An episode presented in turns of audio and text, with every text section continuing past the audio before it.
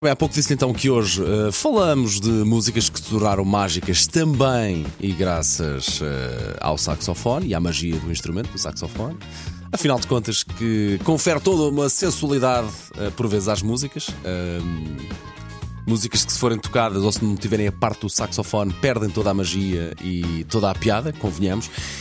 Portanto, vá-se preparando. E vamos começar precisamente pela música. Tem de ser, não é? foi escrita durante uma viagem uh, de autocarro. É verdade, às, às vezes os sítios uh, menos uh, óbvios serão aqueles onde vamos procurar mais criatividade.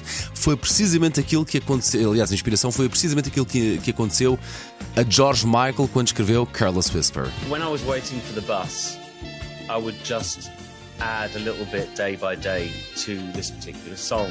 So I would try to write while I was traveling. I remember the original words that were the sax line, because the sax line wasn't initially a sax line, it was a melody. I remember deciding, no, that shouldn't be a melody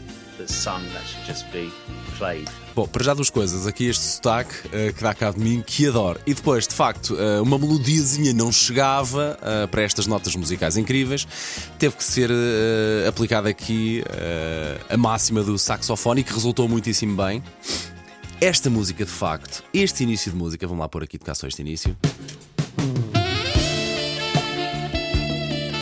Isto é assim: chega-se a qualquer lado, nem é preciso dizer bom dia, basta uma pessoa olhar e, e faz play e, e é só ouvir.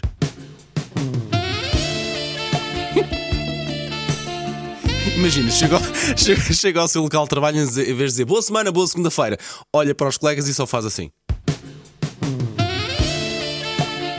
Isto é uma grande música. Que grande, que grande início de música. E portanto, vamos a isto. Calma, ainda não é agora. Agora sim, vamos a isto. Vamos até 1984 embalados por este brilhante saxofone.